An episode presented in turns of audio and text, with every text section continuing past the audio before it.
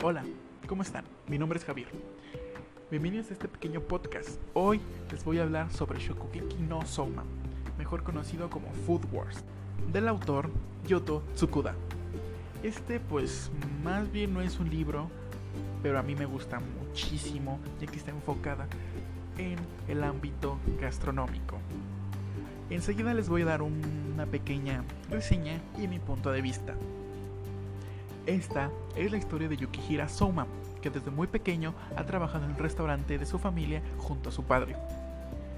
Él es enviado a la escuela de gastronomía, Totsuki, que es la mejor, óyelo bien, la mejor de Japón. Es la más exigente y la más estricta y muy pocos logran graduarse de ella.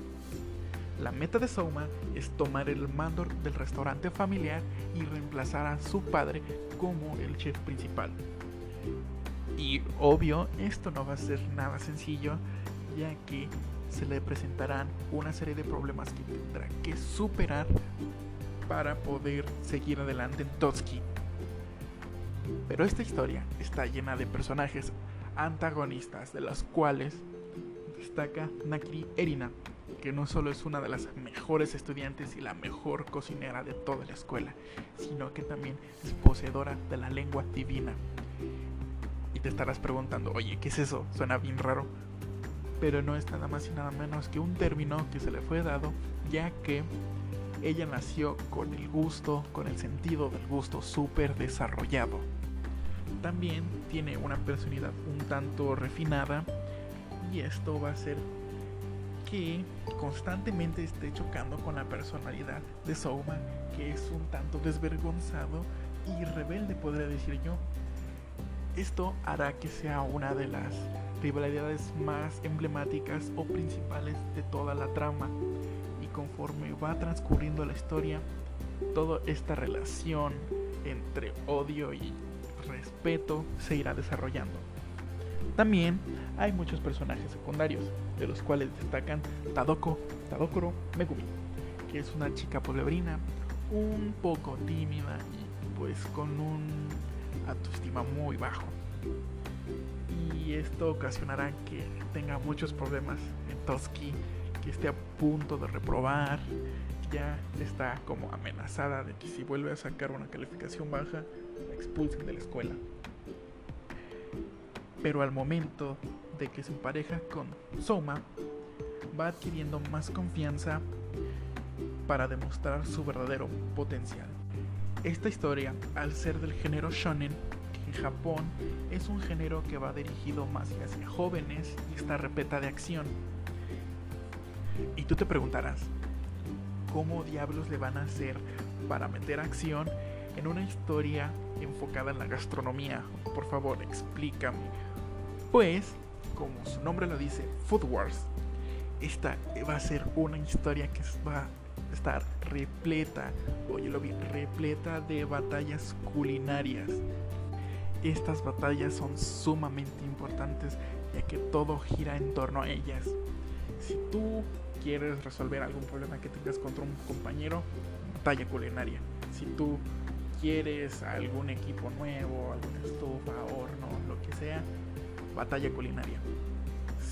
Si tú quieres apoderarte de una cocina o de algún laboratorio de investigación que no te pertenezca, que sea de, de otra persona o de algún compañero tuyo, lo puedes reclamar mediante una batalla culinaria. Todo en esta escuela se resuelve mediante una batalla culinaria. En estas batallas, o shokugekis como se, le como se les conoce en Japón, es donde más se destaca el tema de gastronomía, ya que todo está descrito de tal manera que te sientes identificado, te ves reflejado en el momento de que un personaje está cocinando, te sientes dentro de la batalla, toda la trama te envuelve. Y no solo eso, cada detalle, cada técnica descrita, cada receta está muy bien llevada ya que Yuki Morisoki, una chef reconocida en Japón, dio pequeñas asesorías al momento de la redacción de esta historia. Y esto logró que todo sea más y más acertado, más adecuado a lo real, por así decirlo, ya que esta historia hay un ligero roce entre realidad y ficción, porque en serio hacen cada técnica o cada platillo que dices, wow, lo quiero hacer. Pero no creo que todo se pueda hacer o si eres muy habilidoso yo creo que sí se podrá llevar a cabo. Lo que me gusta de esto es que cada episodio o tomo de la historia te describen una técnica y te dan una receta paso a paso con los ingredientes para que tú puedas replicarla. La verdad es que antes de decidirme en estudiar gastronomía yo tenía mil opciones en mi cabeza, no sabía qué hacer con mi vida. Y un día un amigo se me acercó y me platicó sobre este manga, que era sobre comida, así me dijo nada más. Y yo así de, ah, órale, algún día lo abrí.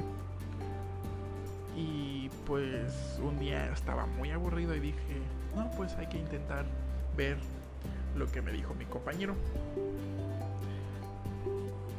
La verdad es que lo busqué en internet, vi, un, vi el primer tomo y quedé asombrado de lo que ahí estaba, en serio.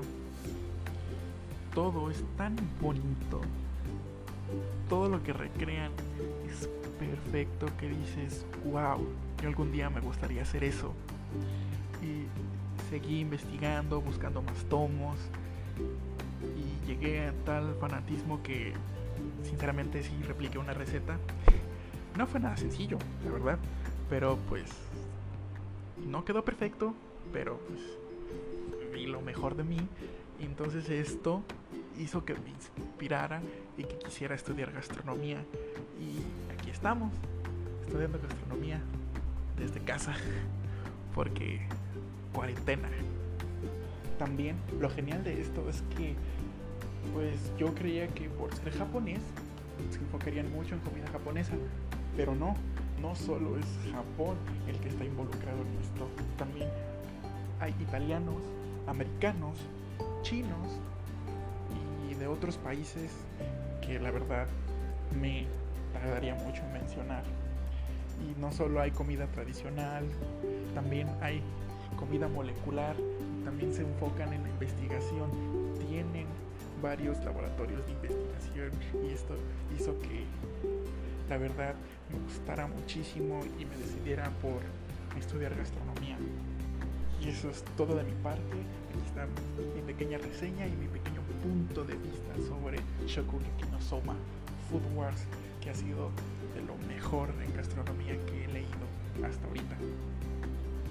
Gracias por haber escuchado este podcast. Bye bye.